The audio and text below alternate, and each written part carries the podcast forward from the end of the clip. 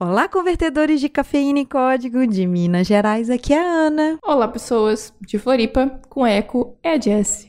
com eco. Então, Jess, nós vamos ter hoje aquele episódio raiz, aquele episódio assim, ó, pode programar raiz, que a uhum. gente se propôs desde o começo de explicar, de desmistificar a programação através do podcast. É, aquele episódio que, que é bem fácil de fazer, né? bem fácil, né? Porque a gente tem que explicar as coisas bem redondinha para todo mundo e tentar não não complicar, né? Uhum. Mas aí a gente repete, repete, repete até dá certo. É por isso que nosso episódio hoje é sobre estrutura de repetição, né? Não? Ué. Uhum. Então, para você que tá ouvindo aí que ainda não entendeu estrutura de repetição, é esse episódio para você. Mas para quem já entendeu, vai lá, reforça. A gente já pede já para acrescentar alguma coisa lá nos comentários do episódio episódio lá no podprogramar.com.br ou no mundopodcast.com.br barra podprogramar. Bora lá! Bora!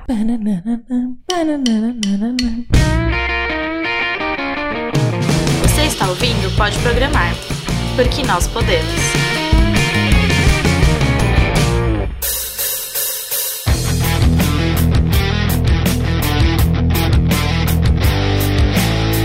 Então, pessoas, que, que é estrutura de repetição? Vocês lembram do episódio de lógica de programação que a gente acho que a gente falou um pouco sobre, bem por uhum. cima. Então a gente vai aprofundar a lógica de programação, que eu acho que é um dos fundamentos mais básicos, qualquer tipo, se é orientado a objeto, se é estruturado, não importa. Você vai ver a estrutura de repetição, que é o chamado de laço de repetição também, né? Exato. Uhum. Que nada mais é do que uma estrutura que permite executar mais de uma vez o mesmo comando ou um conjunto de comandos de acordo com uma condição ou com o contador. Nesse caso, a gente vai repetir ações semelhantes e que são executadas para todos os elementos de uma lista de dados, por exemplo, ou simplesmente para repetir um mesmo processamento até que a condição seja satisfeita. Uhum. Basicamente, existem três estruturas de repetição. É, três ou quatro. Aqui a gente vai falar de quatro, né? A gente vai explicar por que que... Vamos, a gente vai explicar por que que tem essa coisa de três e quatro. Nós vamos, nós vamos dar uma explicada aí. Mas basicamente são... Basicamente basicamente, se for olhar, até que são duas, né? Nós vamos ver o while, ou while, while do, o for e o for it. Exato. A gente vai explicar porque pode ser duas, porque pode ser três ou porque pode ser quatro. E bom, essas repetições vocês vão poder usar em qualquer linguagem que vocês estiverem estudando, seja Go, C, JavaScript, C++, PHP, Java, qualquer coisa, não importa a linguagem, você vai utilizar essa estrutura de repetição. É, porque essa estrutura, ela vem da lógica de programação, ela não vem da linguagem, ela não depende da linguagem. Então vamos para nossa primeira estrutura. É, a gente recomenda que para quem quiser acompanhar, já que hoje vai ser meio que uma aula, abrir o post do episódio, que lá a gente vai botar as imagens uhum. com a explicação é, em figura, né, do, uhum. do que a gente tá uhum. falando, que eu acho que é mais fácil de entender para quem estiver perdido e não conseguir entender nada que a gente falar. Olha lá as imagens que vai ficar mais fácil. Primeiro que nós vamos falar vai ser o while. O while do inglês, traduzindo, é enquanto. Uhum. Então, enquanto enquanto aquela condição for verdadeira, repete. Uhum. Aí toda vez ele passa dentro do laço, aí ele vai lá e verifica de novo. Essa condição ainda é verdadeira? Enquanto essa condição é verdadeira, passa lá dentro. Enquanto ela for verdadeira. Ah, ela é falsa? Já sai do laço. Ela é muito simples de fazer, é muito tranquila. Eu vou te falar que eu uso ela de vez em quando. É. Não é sempre não. Dentre as que a gente vai falar, não é a que eu mais uso. É, a gente até vai falar sobre isso que qual é a que a gente mais usa, né? Mas a Y eu acho que ela é mais básica é. quando você tá aprendendo aprendendo programação. Talvez no dia a dia ela não seja tão utilizada, mas quando você está é. aprendendo, você vai usar bastante. Ela é controlada por uma condição que verifica normalmente alguma variável, né? Então você uhum. tem uma uhum. variável e você vai verificando. Ela continua válida? Continua válida até que ela deixa de ser válida. Isso. E assim, é importante ressaltar que a, no caso do while, não só do while, mas principalmente do while, essa variável ela precisa ser incrementada, diminuída. Ela tem que sofrer uma alteração, senão você vai entrar no loop infinito. Ou seja, nunca vai ser do while e você vai ter um problema de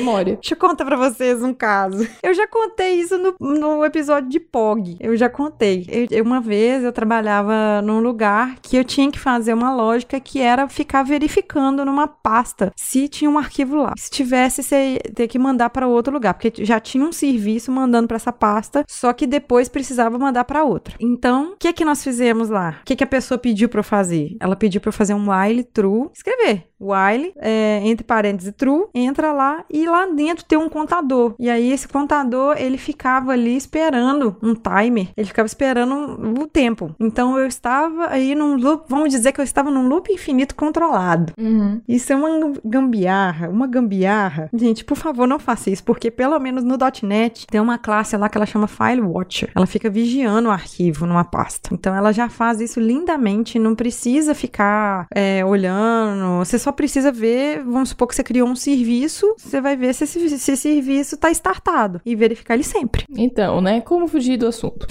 não tô fugindo, eu tô contando experiência.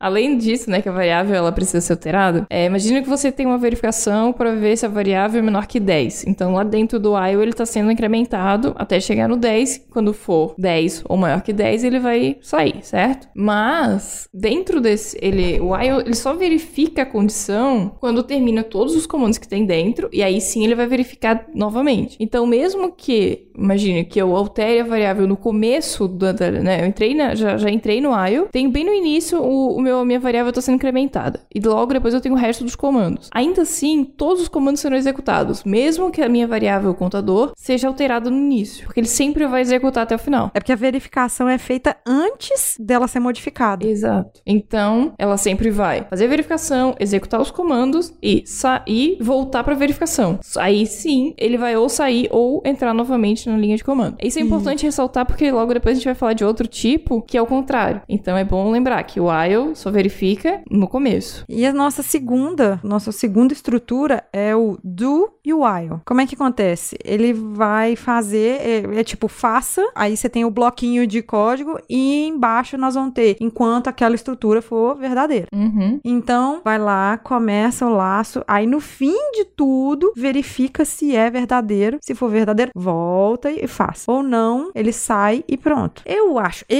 particularmente, eu acho pouco prático do while. É. Ele não é, não é tão usado. Talvez ele Até por- seja um pouco mais fácil de entender. né? Se você pensar na semântica dele, de faça enquanto. Uhum. Talvez seja mais legível isso. Mas assim, Uhum. entre ele e o do while e o do while, a diferença é muito pouca. Então vai depender do que você está fazendo, mas do, do que você quer que a pessoa entenda do seu código. Então, como eu falei, talvez a semântica seja mais fácil. Porque, em teoria, a lógica é basicamente a mesma, não muda muita coisa. E claro, tem a diferença que a variável ela é verificada após a execução do comando. Então, você mudou a variável, vai mudar logo depois. Já vai, né, vai afetar a- a validação. Eu acho bacana a gente pensar na estrutura, montar um texto na cabeça em português Uhum. Pra entender qual dos dois que você vai usar. Eu, pelo menos, enquanto isso eu tô conversando, por exemplo, com a pessoa que ela tá me passando o que que eu devo fazer, ela já vai passando e você já consegue extrair dela a forma que você vai, vai criar essa estrutura. Ah, não, eu vou criar o while. Ah, eu vou usar, vai ser outra coisa. Ah, não vou usar estrutura de repetição, eu vou usar uma estrutura de decisão, ao invés de ser repetição, porque eu não preciso fazer ela muitas vezes. Ou eu preciso só de uma vez só, ou eu preciso fazer outras verificações. Isso aí é cena para outro episódio. Nossa terceira estrutura de repetição é o for, que é o para, né, tradução livre. Uhum. Nesse caso, o for é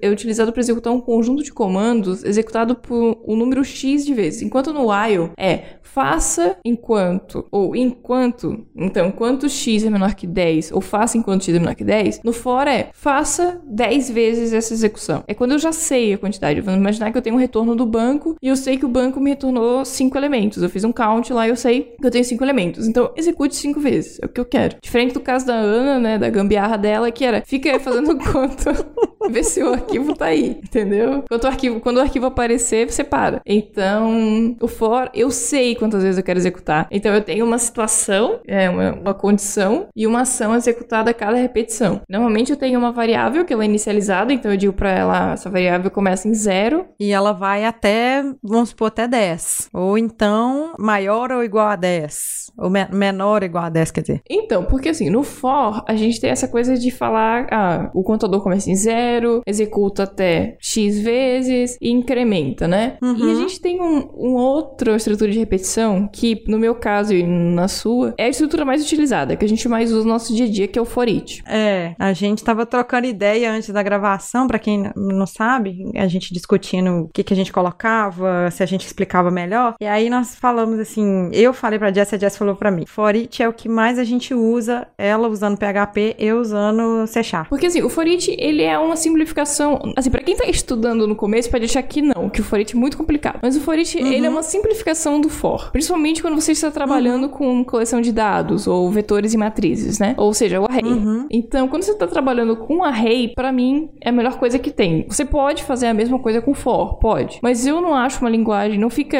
fácil de ler, não fica fácil de trabalhar, é, não, é uma, não é uma coisa, assim, pra dar manutenção, eu não acho legal. Eu, né, sinceramente, não gosto. Ah, eu já tá com for it ali. É, porque assim, a gente falando, ah, o for it é maravilhoso, maravilhoso, mas o que, que o for it faz, né? Então, assim, o for it, ele é do mesmo jeito que o for, ele tem um laço, né, de, de um, um laço de repetição. repetição, exato, Uhum. em que você passa, né, o vetor e você tem uma variável. Essa variável, ela funciona no escopo do for it, do laço. Então, Uhum. você pode utilizar esse dado, você pode iterar, você pode fazer o que bem entender com esse dado. Mas imaginar que você tem um, um array, né, um vetor, que está trazendo os dados do banco de dados, está trazendo os- as notas lá dos alunos, e você tem que mostrar esses dados. Então você pode dar um for it, dar lá um print e mostrar esses dados. Aí você pensa, ah, mas eu poderia fazer isso com o while também, ou com o for it, ou não, com o for, desculpa. Poderia, poderia. É como ele falou, você pode usar praticamente todos os exemplos que a gente deu aqui de estrutura de repetição, você pode usar. Sabendo usar, não tem problema. É só uma questão, acho que do dia a dia, como programador experiente, a gente acaba utilizando bastante pela simplicidade. Você já coloca na cabeça já alguma coisa. Vamos supor, é porque eu tenho uma lista, uma coleção, aí essa coleção ela se chama array, vetor, o que for. E aí eu penso, para cada item dessa coleção, faz isso. É, já na minha cabeça já é, já é automático isso. Por isso que eu já vou lá escrevo for it, principalmente o Visual Studio, que ele já é prático. Já começo a escrever for it, já dou tab, tab,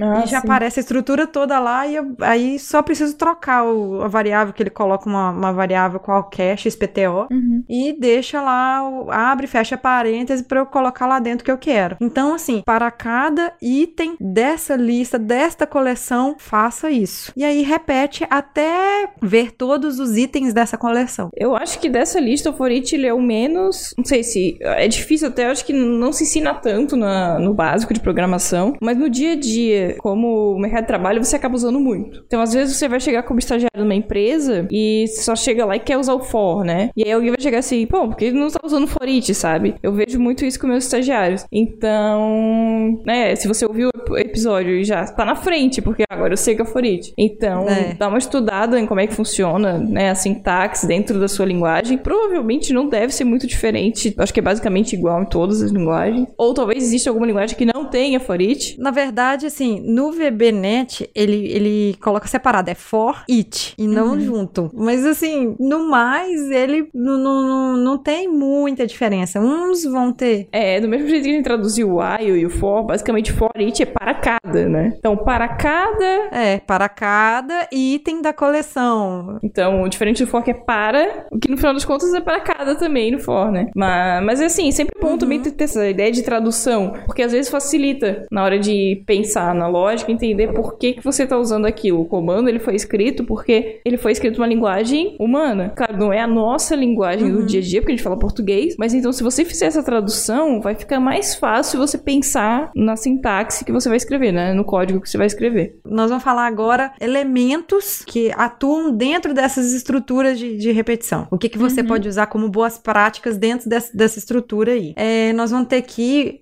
os operadores de incremento ou decremento, né?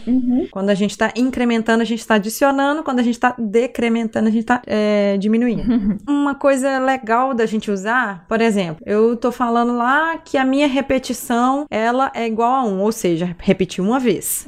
Aí se eu quero colocar de novo, às vezes eu coloco lá a variável repetição é igual a repetição mais 1. Mas tem um jeito mais legal da gente fazer isso. Que é Aí o que, que a gente faz? repetição mais mais. Isso. Igual C sabe? é.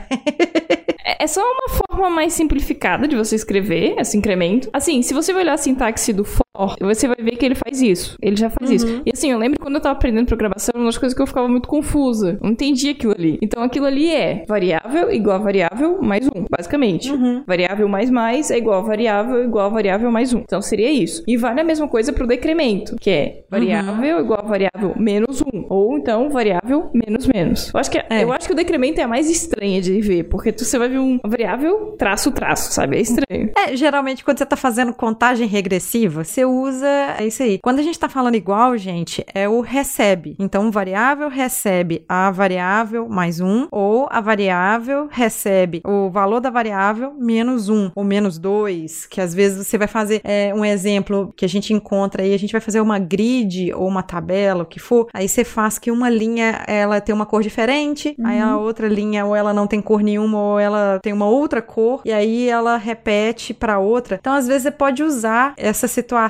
É um, é um exemplo que a gente está falando aqui. Você pode usar isso para, por exemplo, diminuir dois e não diminuir um só. É, só que aí no caso, se for dois, você não vai poder usar o variável mais mais, que a variável mais mais é só para mais um. Mas aí você faria variável igual variável mais dois. Isso. É porque aqui o incremento a gente tá falando sempre de um, mas o incremento pode ser dois, pode ser três, pode ser vinte. Tanto faz. É. Depende da situação que você tá fazendo. Imagina que você quer mostrar o número de 1 a 100 a cada 10. Então você vai fazer incremento de 10. A gente tá dando aquela dica aqui, que vai estar tá também no post, é aquela dica que você vai ser o diferencial do seu código para ele estar tá um pouco mais bonito e alguém ver e falar assim, nossa, aquela pessoa ali. É, não é nem questão de ser mais bonito, mas é uma questão de ser mais, pô, essa pessoa tem mais experiência, ela já sabe isso aqui. Uhum. Tipo, ela sabe que é o for it, ela sabe usar um, um incremento, né, o plus plus lá, o menos menos. Então, tipo, uhum. você já tem um diferencial. Ou então você entende isso no código. Imagina, você tá no seu estágio, uhum. você dá esse código, você, ah, não, eu sei o que é isso aqui. Então, isso faz ser um diferencial para você.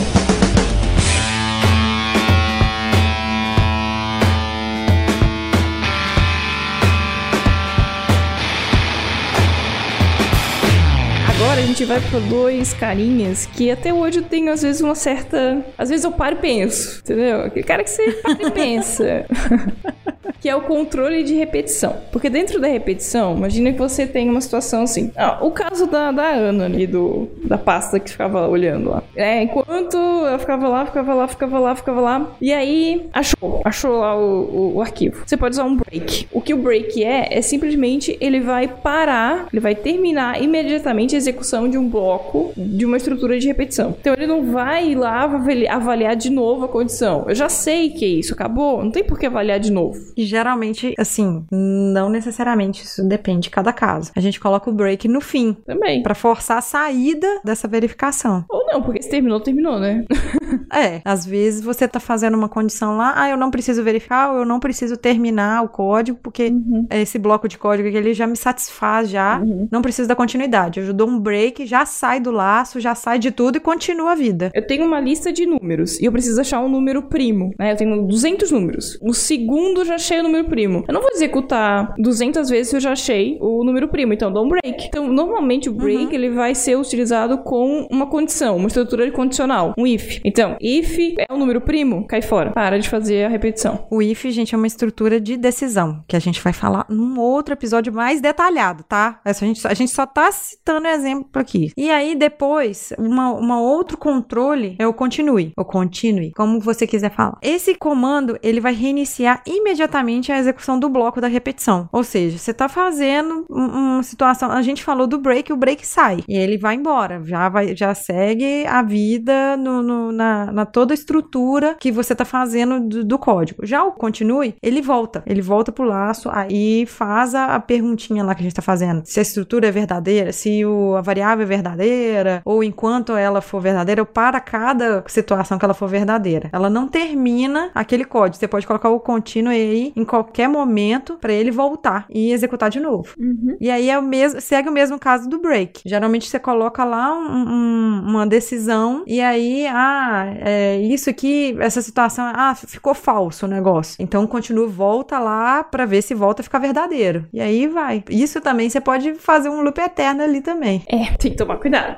Muito cuidado. Mas normalmente contínuo e você vai usar numa situação em que, ah, tá, você tem essa, esses números, né? Ah, sabe, o número é negativo e eu não quero o número negativo para verificar se é número primo. Então, se for número for negativo, continua, nem faz a verificação, entendeu? Então, uhum. você pode fazer essa situação, tipo, já vai pro próximo número. Eu não quero saber desse número. Então, é essa, essa situação. Assim, na prática, né, dia a dia, eu uso muito o break. Imagina assim, eu tenho um array, né, um vetor, eu preciso verificar se o dado tá vazio. Ah, tá vazio. Então, já para aí, já dá um continue, vai pro próximo. Olha, vou te falar. Eu lembro de ter usado uma vez na vida o break. O continue, eu acho que eu devo ter usado uma vez na vida para estrutura de repetição. Uhum. Não, eu até que uso. Eu não, não uso muito. Ele não é muito prático, assim, dentro é. do .NET. Assim, pode... Se você que tá ouvindo a gente aí e, e, usa, pode falar uma situação aí, mas assim, pela própria estrutura é, do .NET, eu não vejo muita necessidade pra estrutura de, de, de repetição usar isso, sabe? Fica bacana? Fica. Mas você tem outras, outras coisas para você usar que, que é. fica mais inteligível, vamos dizer assim, sei lá. É, se a gente entra em programação orientada a objeto, a gente já vai ter outras coisas que também fariam quase a mesma coisa e que talvez seria mais uhum. útil. Mas aí fica para um outro, outro papo. Mas você tem várias opções, né? O que a gente tá falando aqui é dentro, né, desse caso, o número primo. Seria útil, entendeu? Então você tem que entender qual é o seu problema para poder é, saber o que utilizar. É você saber que existe a ferramenta, né? E aí na hora do problema você vê o que vai utilizar. Falando nisso, agora a gente vai falar quando utilizar cada um daquelas estruturas de repetição que a gente falou. Então, uhum. quando, né, sugestões, tipo, ah, quando usar o while? Porque vocês falaram, falaram, mas eu não sei agora o que, que eu faço. é porque essa é a maior dúvida, gente. Quando a gente tá estudando as estruturas, laços e tudo mais, você fica assim, gente, qual que é a aplicação disso? O que, que eu vou fazer com isso aqui da minha vida? Vamos dar aqui ideias para vocês de usar o while, o for, for it. Apesar de que o for it a gente já falou bastante, né? Então, bora lá citar exemplo dessas situações. Bom, o while, tá? É, normalmente, eles, quando é que você deve utilizar? Quando não há necessidade de inicializar ou atualizar variáveis contadoras. Ou seja, aquela situação que eu falei, eu não sei a quantidade de variáveis que eu tenho. É indefinido. Como assim? Quando eu tenho um número indefinido de elementos. Enquanto esse número for divisível por tanto. Beleza. Exato. Eu não sei quanto que é. E aí vai, vai, vai, vai até na hora que falar ah, falso. Aí sai da estrutura e segue segue a vida. O do while é basicamente a mesma coisa, só que a diferença é, eu preciso executar primeiro o comando para saber, é, para né, pra alterar a variável que vai ser avaliada na condição, entendeu? Tem um pouquinho uhum, de diferença. Uhum. Então, é, é a mesma coisa, você também não sabe a quantidade, mas quer executar primeiro o comando para depois fazer a avaliação. É, na prática, na prática, o do while, eu não vejo ele sendo utilizado em código. Ele acaba se tornando um pouco confuso justamente justamente porque você tem que primeiro fazer o incremento e depois que é verificado se aquela variável é verdadeira, se aquela estrutura é verdadeira, a estrutura de decisão que você fez. Eu acho pouco prático, porque na minha cabeça já tá tão automático já eu primeiro verificar se é verdadeiro e executar o código, que eu acho que é pouco prático fazer o invertido. É, eu também não, não lembro de ter visto esse laço de iteração, assim, é, não é tão comum realmente. Talvez era mais antigo, quando antigamente era mais utilizado, algumas outras outras linguagens, mas hoje em dia eu também não, não, não costumo ver. Bom, o próximo, o for. Quando utilizar o for? O resto da vida.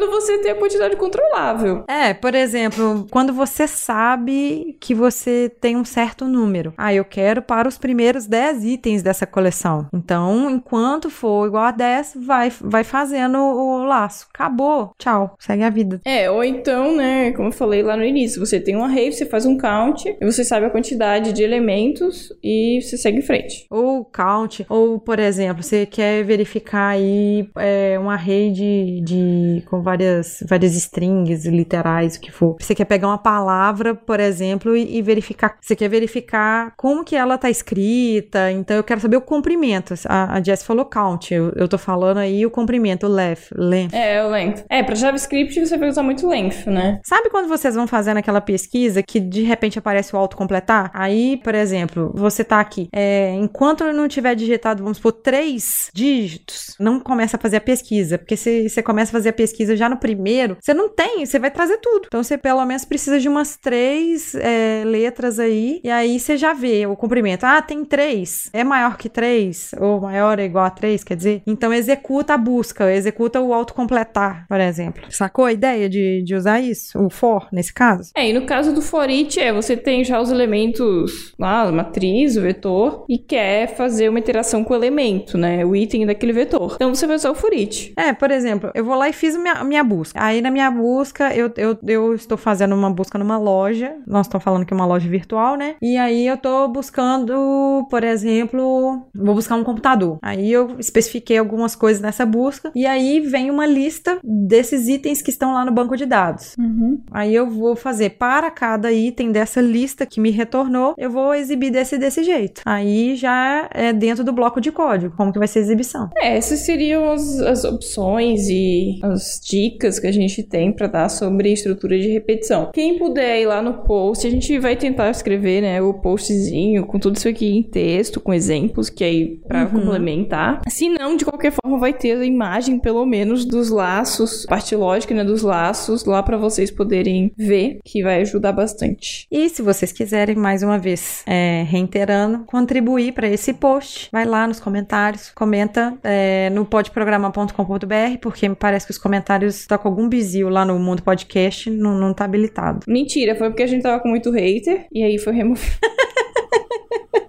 O último episódio foi muito polêmico e aí tiraram os comentários.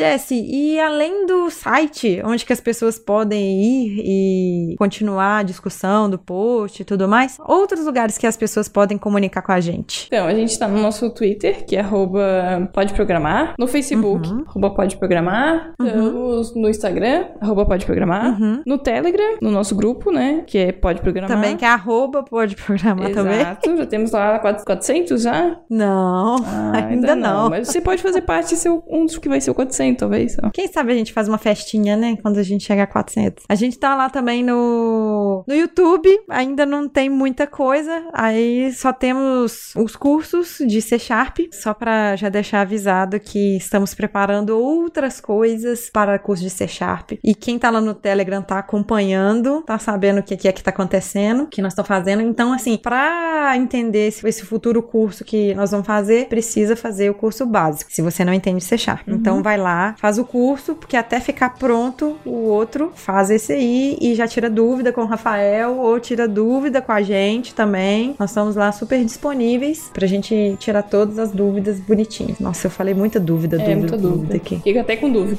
É, eu tô também, tô com dúvida agora. então tá bom, um beijo pra vocês e tchau! Tchau, pessoas. Cuidado com a chuva.